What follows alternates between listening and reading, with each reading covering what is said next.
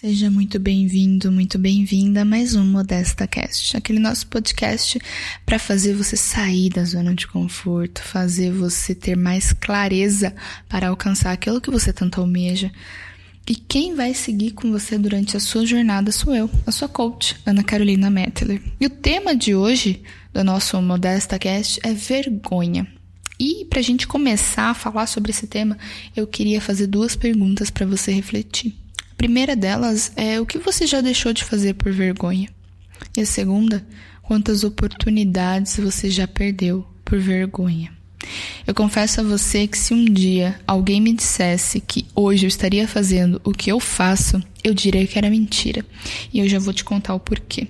Quem me conhece sabe que eu jamais faria palestras como eu faço que eu jamais teria um curso totalmente online como eu tenho, que eu jamais iria fazer lives diárias todos os dias ao meio-dia 17 lá no Instagram. E por que isso? Porque eu era uma pessoa extremamente vergonhosa, eu era uma pessoa extremamente tímida. E eu tive que mudar isso, eu tive que ressignificar isso devido a algo que aconteceu no meu primeiro emprego. Por eu ser uma pessoa extremamente tímida e vergonhosa, eu não falava muito, eu tinha o um tom de voz muito baixo, e isso estava atrapalhando, afinal de contas eu estava à frente da escola onde eu trabalhava. Eu era recepcionista, então eu tinha que lidar com alunos, eu tinha que lidar com professores, eu tinha que lidar com pessoas, e o lidar com pessoas é falar com essas pessoas. E eu era uma pessoa extremamente vergonhosa. Meu tom de voz era extremamente baixo. E aí, meu antigo chefe chegou em mim e disse que se eu não mudasse isso, ele teria que infelizmente me despedir, porque estava afetando, de fato, o meu trabalho, estava afetando não só a mim, mas estava afetando diretamente a ele também, né? Afinal de contas, ele eu estava à frente da escola dele, então eu precisava mudar isso. E ele me deu uma oportunidade. Ele me disse que para eu fazer um curso de como falar em público, era um treinamento que tinha dentro da escola mesmo, que ele tinha implementado este, este treinamento dentro da escola. E ele disse: Você vai fazer esse curso. Porque eu não quero te demitir devido a isso. E eu sei que você tem potencial, então você vai fazer esse curso. E eu peguei. E como eu sou uma pessoa que adora fazer cursos, eu sou uma pessoa que adora conhecimento, eu peguei e entrei de cabeça nisso. E aí o desafio foi ele me colocar numa sala onde só existiam homens com temas dos quais eu não tinha o menor interesse. E foi através desse desafio que eu ressignifiquei a vergonha. Foi no momento exato que eu consigo dizer para vocês, foi quando ele me disse que eu teria que fazer uma apresentação sobre futebol para homens. E claro que existem muitas mulheres que entendem de futebol, mas não é um tema do qual eu gostava e não gosto até hoje. Não é um tema do qual eu tenho apreciação por isso. Não tinha menor interesse. Então foi um desafio gigantesco, mas foi através desse desafio de fazer essa apresentação, de gravar essa apresentação, que eu consegui melhorar, que eu consegui falar mais. Mas eu te digo uma coisa: eu não tirei totalmente a vergonha naquele momento, mas eu ressignifiquei ela. E eu venho te dizer que vergonha é um sentimento.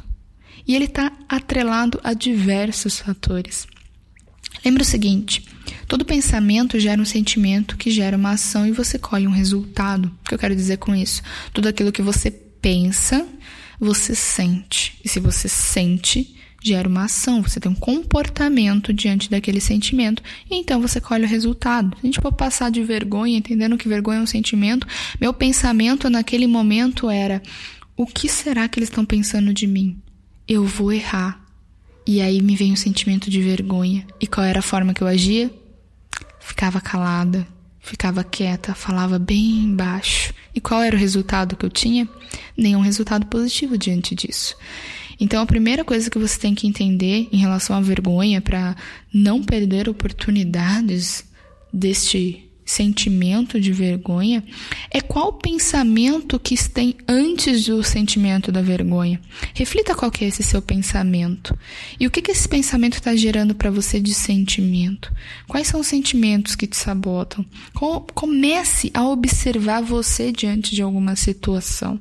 Que você está com vergonha? Eu tenho certeza que 99,9% desse seu pensamento não existem.